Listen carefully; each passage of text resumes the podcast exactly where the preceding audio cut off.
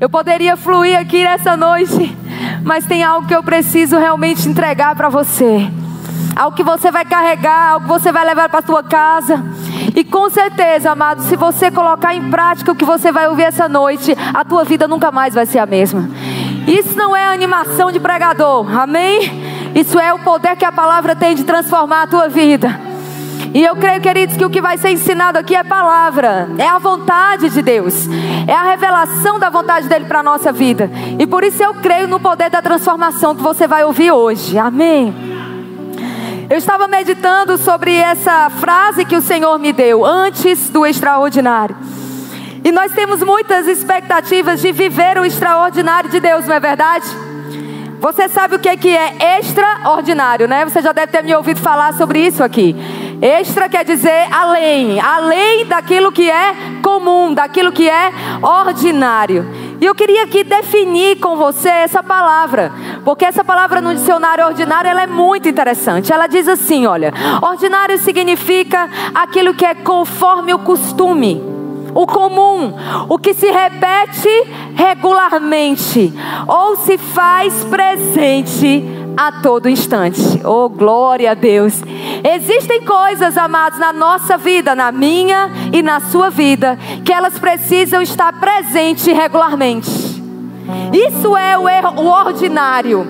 Isso é você fazer aquilo que Deus espera que você faça. Aquilo que deve ser o nosso costume. Aquilo que deve ser comum para nós fazermos todos os dias. E quando nós entendemos que Existe um poder no ordinário. Oh, glória a Deus. Não, eu vou dizer de novo: existe um poder naquilo que nós fazemos regularmente e diariamente. Porque quando você está fazendo o que é comum, de repente, Deus transforma um dia comum em um dia extraordinário. Você fazendo o que é comum. Você está aqui comigo? Eu queria que você abrisse a sua Bíblia, por favor, lá em Lucas. E queridos, meu Deus, aleluia, eu estou com muita expectativa mesmo de pregar isso para você, porque me abençoou tanto. E eu sei, amados, que chegou um tempo que Deus está avivando de novo a sua igreja. E essa palavra aqui, ela vai avivar, ela vai fazer com que a chama queime no teu coração. Diga comigo: existe um fogo disponível queimando dentro de mim. E esse fogo, essa chama, ela vai fazer você viver coisas extraordinárias na tua vida. Mas nós precisamos aprender a manter essa chama acesa. Nós precisamos aprender como, queridos, manter o nosso coração incendiado. E é através das coisas comuns, é através do ordinário. Você vai sair daqui valorizando aquilo que é ordinário. Amém? Diga-se comigo: existe um poder no ordinário. E eu quero que você pense comigo sobre o que é ordinário, o que, que é comum, o que, que a palavra nos manda fazer todos os dias. Quando, por exemplo, você entra dentro do seu quarto, você fecha a sua porta, você pega a sua Bíblia e você começa a meditar na palavra. Você deixa Deus comunicar verdades ao teu coração. Isso é algo que deve estar presente regularmente na nossa vida. Isso é valorizar o ordinário. Não tem nada de espetacular em você pegar a sua Bíblia todos os dias, abrir e começar a meditar nela. Mas, amado, é esse ordinário que vai trazer o extraordinário. Eu quero que você entenda isso. É o ordinário, é aquilo que você precisa fazer todos os dias. E você valorizando isso, que vai trazer a manifestação de uma glória maior. E eu vou mostrar isso para você na palavra. Uma outra coisa que deve ser comum é quando você começa a declarar a palavra, você começa a falar a inspiração que o Espírito Santo traz ao teu coração sobre a tua vida. Quando você começa a adorar, você começa a render graças ao Senhor. Queridos, coisas que a igreja muitas vezes tem perdido o poder dessas coisas. A oração em outras línguas. Quando você começa o seu dia entregando aquele dia ao Senhor e você começa a dizer: Senhor, eu quero que você traga direções, me guia, Pai, naquilo que eu vou fazer nessa manhã, nesse dia, me guia, Pai, para as melhores decisões. Isso é estar vivendo o, é, o ordinário, ou, se, ou seja, aquilo que é comum regularmente. Diga comigo, regularmente. quer dizer todo dia. Aleluia! O de repente, amado, não acontece por acaso. Você está aqui comigo? Mas quando nós estamos fazendo aquilo que parece comum, parece que nada está acontecendo, mas você está lançando os alicerces, você está fortalecendo a sua fé todos os dias que você valoriza o ordinário. Sabe, amados, quando nós temos uma vida devocional, você pode ter expectativas que Deus vai trazer o extraordinário. Mas se eu não estiver praticando o ordinário, como eu vou esperar o extra? Tem alguém aqui comigo? Quantos vão ficar animados aqui a praticar o ordinário? Quantos vão voltar a, a ter a, a, alegria, amado, de viver o dia a dia? O dia a dia com o Senhor. Aquele momento de intimidade onde você para tudo e você vai ouvir a voz dEle. Você está aqui comigo? A igreja precisa voltar a ter o coração conectado com a fonte. Irmãos. Quando nós entendemos que todas as nossas fontes são, do, são nele, tudo que eu preciso vem do Senhor, eu preciso voltar a conectar o meu coração no lugar certo. Você está aqui comigo? E quando o teu coração está conectado com a presença, vivendo essa intimidade, trazendo, restaurando o altar do Senhor no teu coração, a glória dele, querido, vai ser manifestada na tua vida. E deixa eu dizer, quando a glória do Senhor é manifestada, eu gosto sempre de dizer isso: processos são acelerados, coisas que eram difíceis, que em 10 anos você não conseguia viver, e um dia e um minuto a glória dele realiza mas o nosso coração precisa voltar a queimar pelo ordinário. Aleluia! Buscar a Deus não passou de moda. Orar em línguas não passou, amado, não é moda. É o princípio, é o fundamento, é aquilo que sustenta a minha vida, a tua vida, é aquilo que mantém o teu coração em chamas. E isso vai trazer você para esse lugar de expectativa de viver o ordinário. Em Lucas 1, nós vemos um dia comum para Maria. Maria estava vivendo um dia comum, parecia que era mais um dia. Só que com certeza, amado, ela vivia o ordinário. Ela era fiel naquele dia a dia com o Senhor. Sabe? O ordinário muitas vezes parece que não tem glamour mas deixa eu te dizer, nem sempre o, extraordinário também vai vir espetacular. Nem sempre o extraordinário vai se manifestar como algo espetacular. Mas não deixa de ser extraordinário. Maria estava vivendo um dia comum, de repente aparece um anjo. É todo dia que um anjo chega na sua casa. Então isso é extraordinário. Ou, ou, isso é comum, é regular, todo dia o anjo aparece. Se for, meu irmão, vem aqui, bota a mão na minha cabeça que eu estou precisando dessa glória aí. Porque na verdade, nós sabemos que isso é extraordinário. Um anjo aparecer na nossa casa, trazer uma mensagem divina. Mas naquele momento que Maria estava ali, buscando a Deus, adorando o Senhor, obedecendo as suas instruções, oh glória, de repente, fala comigo, de repente, aquele dia que parecia um dia comum, ela ouve uma mensagem: alegra-te muito favorecida, o Senhor é contigo. Oh, amado, deixa eu dizer uma coisa. Deus está dizendo para você hoje: alegra-te muito, favorecido. Porque o Senhor está dizendo: se você se manter fiel no, no ordinário, no dia a dia, no comum, de repente o Senhor vai dizer: Eu sou contigo. O inferno todo pode estar contra você, o mundo todo pode estar contra você, mas se Deus é contigo, meu irmão, o favor dele se manifesta na tua vida. E não tem nada que impeça o favor de Deus de te alcançar. Oh, aleluia! Você deve se alegrar, sabe por quê? Não porque a circunstância já mudou, mas porque o Senhor é contigo, meu irmão. Porque você sabe que se Ele é com você e você também está sendo com Ele, o favor dele é garantido sobre a tua vida. Então diga comigo, antes do extraordinário. Não, fala com voz de profeta, vai.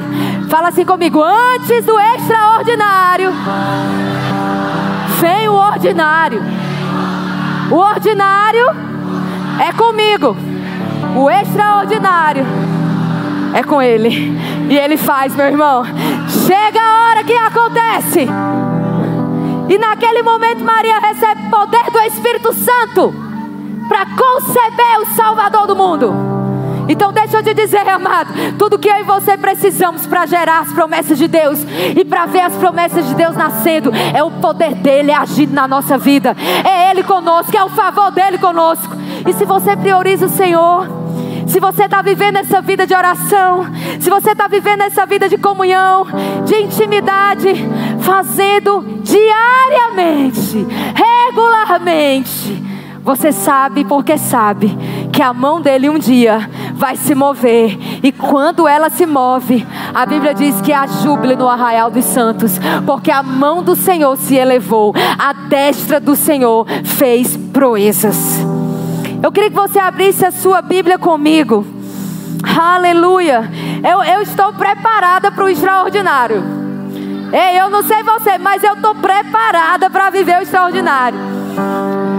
Você tem maneiras de viver o ordinário. Você pode viver o ordinário assim.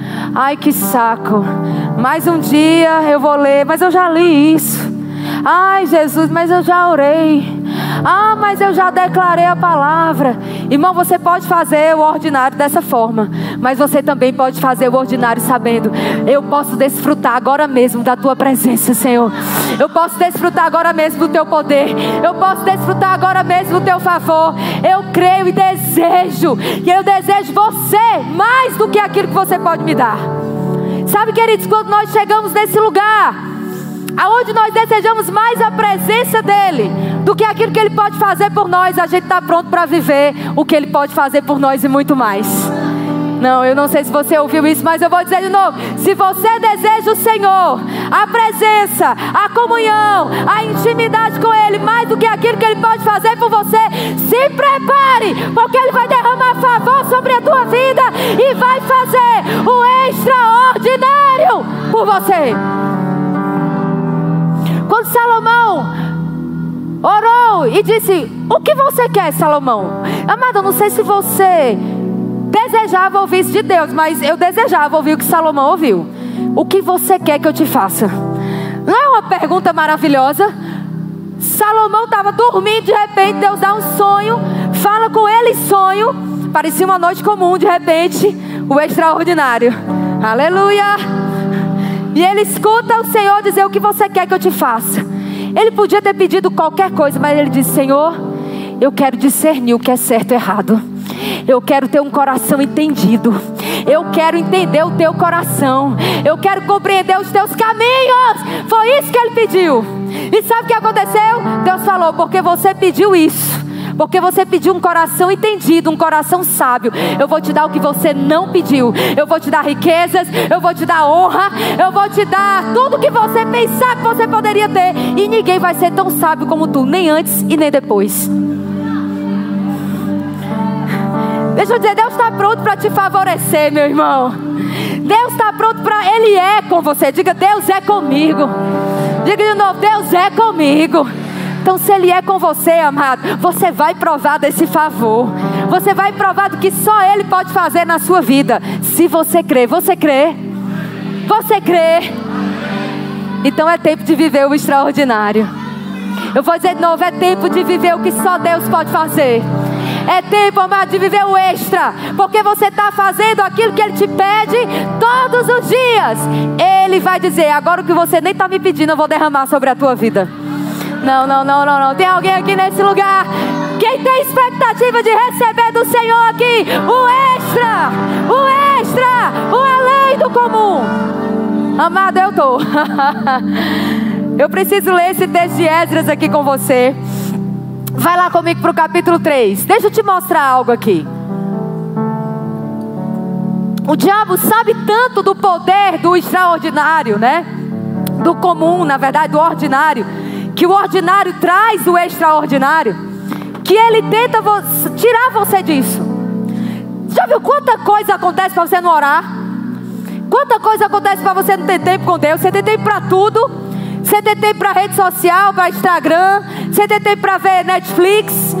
Muitas vezes você tem tempo para muitas coisas, para trabalhar, para cuidar da casa, cuidar dos filhos.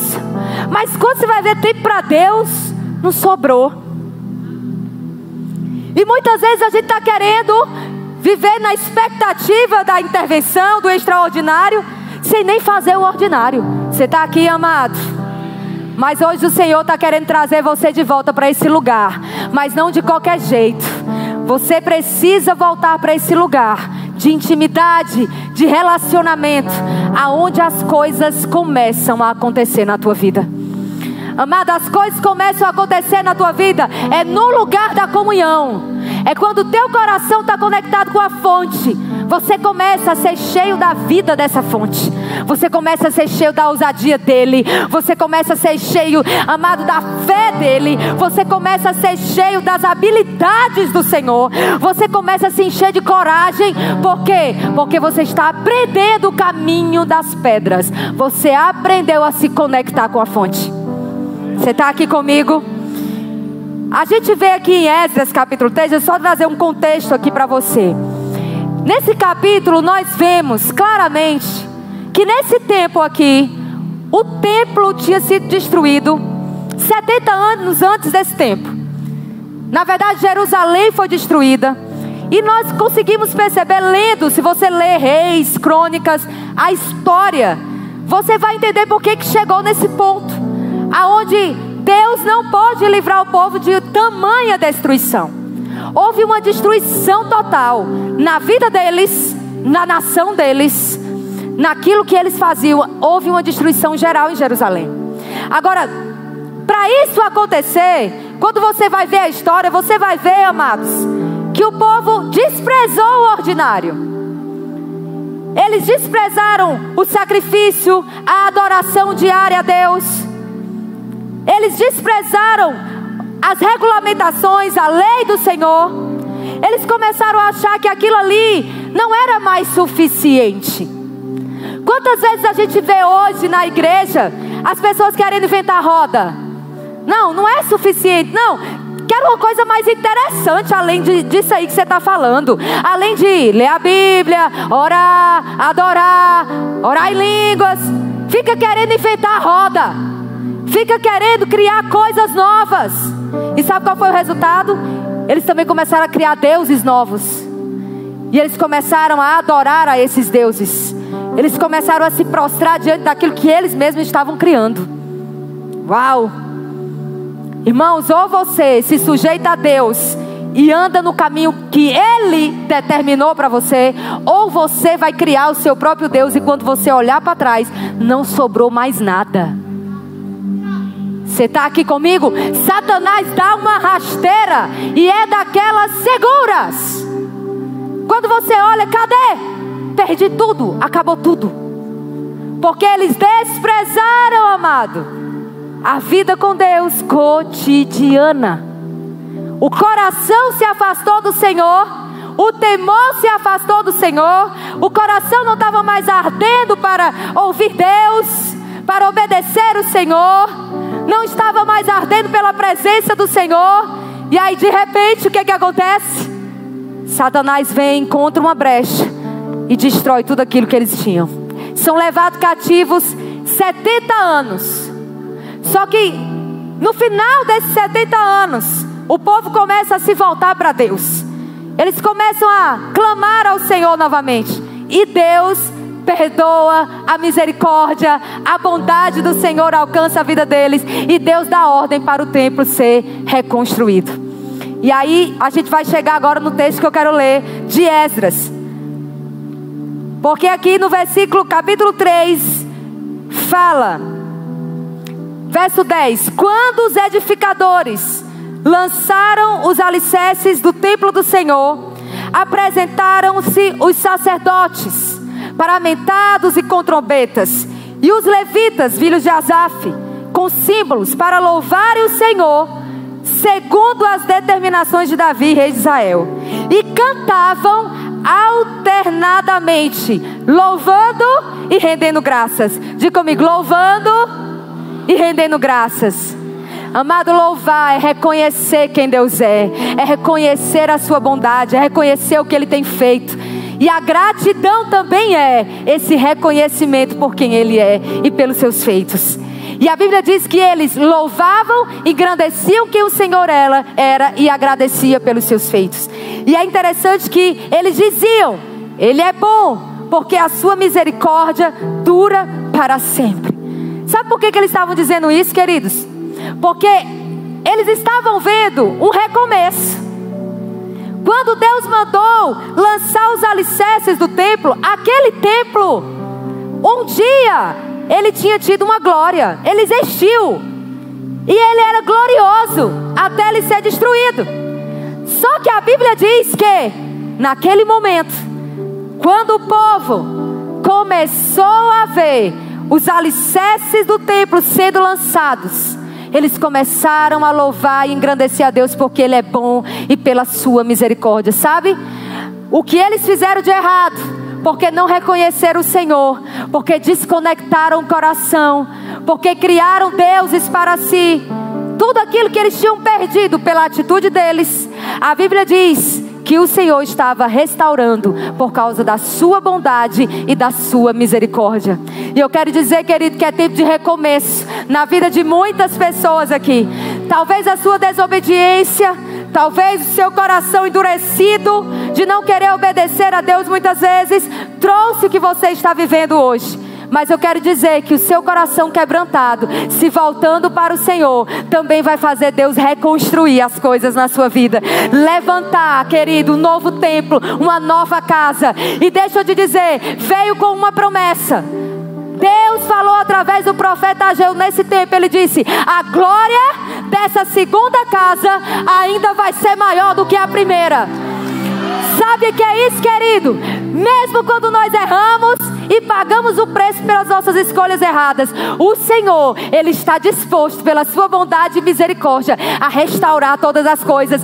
E não só restaurar, porque a restauração é trazer de volta o que foi perdido. Não, não. Ele vai trazer uma glória ainda maior.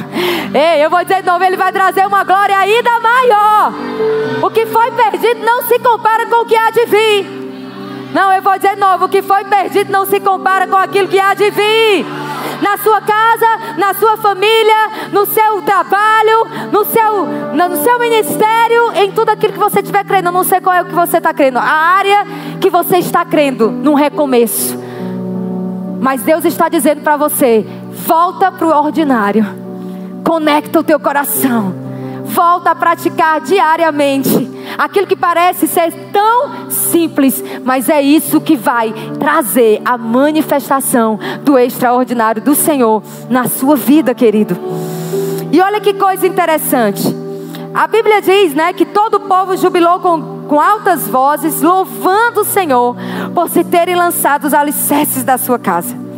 Porém, muitos dos sacerdotes e levitas e cabeças de famílias já idosos que viram a primeira casa choraram em alta voz quando à sua vista foram lançados os alicerces dessa casa. Muitos, no entanto, levantaram as vozes com gritos de alegria, de maneira que não se podia discernir as vozes de alegria das vozes do choro do povo, pois o povo jubilava com tão grandes gritos que as vozes se ouviam de muito longe. Oh, glória a Deus, querido. Deixa eu, eu quero trazer a imagem disso para você. Imagina que o povo está voltando um cativeiro, voltando para Jerusalém, e agora eles estão vendo o cumprimento de uma promessa de Deus. Os fundamentos daquela casa sendo lançados. Aqueles que eram idosos e viram a glória da primeira casa, eles choraram quando eles viram o alicerce. E eu pensando sobre o motivo desse choro, eu fiquei pensando, Deus, eu acredito que esse choro ele tem, ele está misturado. Ele tem dois motivos. Primeiro, aquele lamento de olhar para aquele lugar, para aquela, para aquela casa e ver um dia, lembrar, um dia da glória que aquilo teve. Meu Deus, o que nós fizemos ao ponto daquilo tudo ter sido destruído. Mas ao mesmo tempo, quando eles viram os fundamentos sendo lançados de novo, eles choraram de gratidão. Sabe por quê, queridos? Porque eles viram a bondade de Deus, eles viram a misericórdia do Senhor, refazendo a história, reconstruindo a história e dizendo: não importa o que vocês fizeram, o que importa é que vocês decidiram reconectar o coração, e porque vocês fizeram isso, agora eu vou derramar, eu vou levantar, eu vou construir e eu vou manifestar a minha glória maior do que a primeira vez. E aqueles outros que gritavam de alegria ao ver o alicerce ser lançado, sabe o que significa isso, amado? A alegria de ver o começo, parece um pequeno começo, ainda não estava a construção, ainda não tinha acabado, mas os alicerces estavam sendo lançados, era só uma questão de tempo, aquilo ia ser levantado e a glória do Senhor ia ser vista naquele lugar. Então deixa eu te dizer, quando você está fazendo diariamente essas coisas, você está lançando os alicerces. Parece que não tem glória, mas eu posso fazer isso com alegria e com expectativa de ver a manifestação da glória de Deus. Eu posso fazer isso chorando. Oh, glória a Deus! O que você decide fazer na tua vida hoje, meu irmão? Lançar os alicerces, Senhor. Talvez você tenha parado de confessar a palavra. Talvez você tenha parado de declarar aquilo que você crê. Eu não sei o que você parou de fazer, amado. Aquilo que é comum, que deve ser regular, que deve ser diário na sua vida. O que, você parou de fazer? Eu não sei. Mas uma coisa eu sei. Deus está dizendo: quando você decide voltar, quando você decide voltar a fazer os princípios elementares, lançar os alicerces de novo da palavra, dos fundamentos, da fé.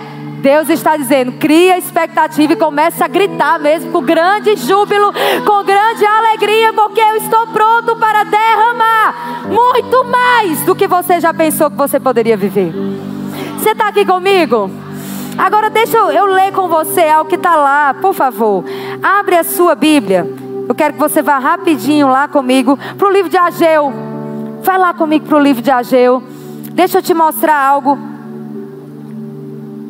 Que o, o Senhor também falou comigo sobre esse texto. Ageu, no capítulo 2. Quando o Senhor, amado, mandou lançar os fundamentos, os alicerces do templo, novamente, Ele deu uma promessa. Olha, olha só o que Ele vai dizer aqui. No verso 4 ele manda dizer para Zorobabel: Ser forte, Zorobabel, diz o Senhor. E ser forte, Josué, filho de Zodaque, o sumo sacerdote. Tu e todo o povo da terra, ser forte, diz o Senhor. E trabalhai, porque eu sou convosco, diz o Senhor dos exércitos. Segundo a palavra da aliança que eu fiz convosco, quando saístes do Egito, o meu espírito habita no meio de vós. Não tem mais. Ou seja, Deus está dizendo, meu irmão, eu tenho uma aliança com você. Aquilo que eu falei no começo sobre sobre a tua vida, meu filho. Aquilo que eu falei, minha filha, sobre você, permanece do mesmo jeito. Aquilo que eu falei lá atrás, quando você ainda não tinha cometido aquelas, aqueles erros, quando você não tinha feito aquelas coisas. Ei, eu estou dizendo para você, eu continuo dizendo a mesma coisa sobre você. Os meus planos para você não mudaram. Amado, quando você erra um caminho, você está lá no GPS, você errou o caminho. O GPS mantém o destino ou não mantém? Mantém ou não mantém? Mantém o destino. A rota pode ser recalculada, mas o destino está preservado. E deixa eu dizer uma coisa para você: não é você que recalcula a rota do GPS. É o GPS que recalcula a rota. Deixa eu te dizer, não é você que vai dizer por onde você vai agora. É, é Deus que vai dizer o que você tem que fazer. E se Deus está dizendo, volta para o ordinário. Se Deus está dizendo, volta a me buscar. Volta para o dia a dia. É porque Ele está recalculando a rota e dizendo onde você vai chegar. Está preservado, mas como você vai chegar, é Ele que vai dizer. Deixa eu dizer de novo. Como você vai chegar lá, é Deus que vai determinar. Você está aqui comigo, amado? Então eu e você precisamos o quê? Nos sujeitar, obedecer, nos render às instruções e às direções dele para a nossa vida. Lança os alicerces de novo. Começa a fazer de novo. Declara de novo. semeia de novo, perdoa de novo. Oh, glória a Deus! Tem alguém aqui ouvindo essa palavra nessa noite? O que é que você parou de fazer? Deus está dizendo: começa de novo, faz de novo, mas faz diferente agora. Sabe como? Com expectativa. Porque, amado, se você manter essa chama acesa no teu coração todos os dias, nunca mais ela vai se apagar. Se você voltar para essas coisas que eu estou dizendo aqui, parece que não tem muito glamour, eu sei que muitas vezes nem tem muito glória a Deus, aleluia, mas são essas coisas que vão te levar para viver aquilo que não é comum. Você está entendendo isso? Pessoas que viveram o extraordinário, antes elas fizeram aquilo que não era extraordinário. Você está aqui comigo? E aí, para terminar, no versículo 6 diz: Pois assim diz o Senhor dos Exércitos: Ainda uma vez, dentro em pouco, farei abalar o céu, a terra, o mar e a terra seca. Farei abalar todas as nações, e as coisas preciosas de todas as nações virão e encherei de glória essa casa, diz o Senhor dos Exércitos. Minha é a prata, meu é o ouro, diz o Senhor dos Exércitos. A glória dessa última casa será maior do que a primeira, diz o Senhor dos Exércitos. E nesse lugar darei a paz, diz o Senhor dos Exércitos. Ama Deus está dizendo: Eu vou investir. Eu vou trazer as riquezas das nações para essa casa. Uma casa natural, o templo natural. Agora você observou que ele está dizendo a glória dessa última casa? Quantos sabem que esse templo aqui foi destruído depois de Jesus? Que não está mais lá em Israel hoje, esse aqui, que foi levantado, que Deus derramou uma glória maior, que era poderoso no tempo de Jesus. Esse templo não está mais lá.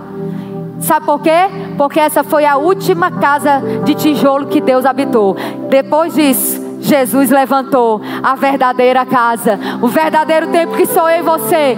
E amado, se Deus mandou investir as riquezas das nações naquele templo, naquela casa, aonde habitava a presença dele, imagina na minha vida, na tua vida, que nós somos hoje os carregadores dessa presença, os carregadores dessa glória. Amado, você é digno de investimento. Você está aqui comigo? Deus investiu naquela casa, Ele também está investindo na tua vida, meu irmão. Meu Deus do céu, o que, que você precisa que chegue para a tua vida? Diga assim: Eu sou digno de investimento. Não, diga de novo: Eu sou digno das riquezas do meu Deus. Dele é a prata, dele é o ouro, e ele faz chegar na minha casa, na minha vida, tudo aquilo que eu preciso. Você está entendendo, amado? Quando Deus fala, quando Deus manda, as nações se rendem, o povo obedece, as coisas têm que chegar, as coisas têm que te encontrar, as bênçãos têm que te achar. Você pode ficar de pé, aleluia. Eu vou ler o último texto. Que eu quero também trazer de outro profeta. Porque eu não vou nem entrar nessa questão aqui. Quando depois você lê com calma Esdras, você vai ver que quando eles lançaram os alicerces, os inimigos se levantaram para parar aquela construção. E eles fizeram uma carta lá, trazendo condenações para o povo. Mandando aquela carta para o rei, para que o rei impedisse a construção de Jerusalém. Só que deixa eu te dizer uma coisa: Deus levantou o profeta Ageu naquele tempo e Zacarias para dizer: por que, que vocês estão sendo intimidados? Quem mandou parar essa construção? Foi eu que mandei esse templo ser levantado.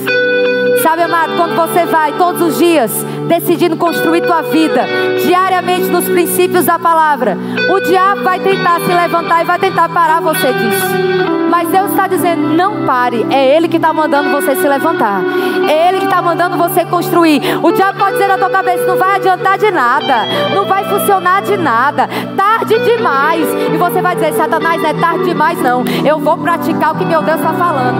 Eu vou fazer o que Ele está dizendo e eu vou experimentar a glória dele de um nível que eu nunca experimentei antes. Presta atenção. Outro profeta se levanta nesse tempo, Abacuque. Abacuque começa o livro todo desanimado. Senhor, a justiça está torcida. O perverso está oprimindo o justo. Está tudo errado. Litígio, divórcio. A tua casa está toda bagunçada.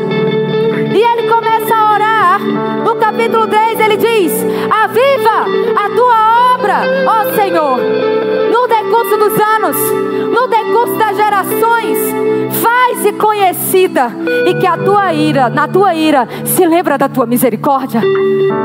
Porque um juízo havia sido determinado para aquele povo. Mas deixa eu te dizer, quando Abacuque começou a orar, desanimado porque ele via a situação ao seu redor. E ele começou a pedir para Deus avivar o povo de Judá, o próprio povo do Senhor. Ele foi avivado. Eita glória. Abacuque foi avivado. Quando ele começou a orar para o avivamento, quem foi avivado foi ele. Presta atenção, meu irmão. Aquele homem que começou desanimado, de repente, ele se levanta em adoração e ele começa a dizer: Ainda que a figueira não floresça, ainda que falta fruto na vide, e o produto da oliveira minta, e nos campos não produzam alimento, as ovelhas sejam arrebatadas do, do aprisco, e nos currais não haja gado. Todavia, eu me alegro no Senhor, eu exulto no Deus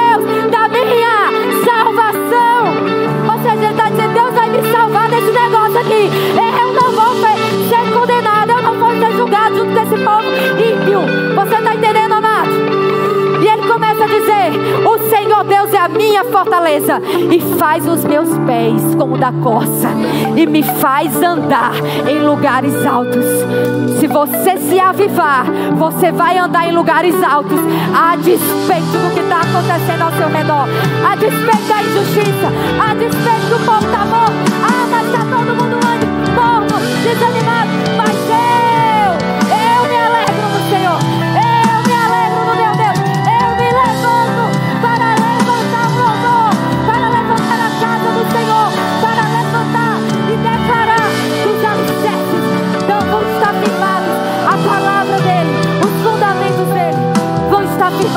vida. Meu irmão. Meu Deus, você você está pronto? Diga-se comigo, eu me alegro no Senhor. Eu exulto no Deus da minha salvação. E nesse tempo, na minha geração, hora, em lugares altos acima da injustiça, da corrupção, do desânimo, da tristeza. Eu me levanto e eu vou viver acima dessas circunstâncias, me alegrando e vendo a mão do Senhor me favorecendo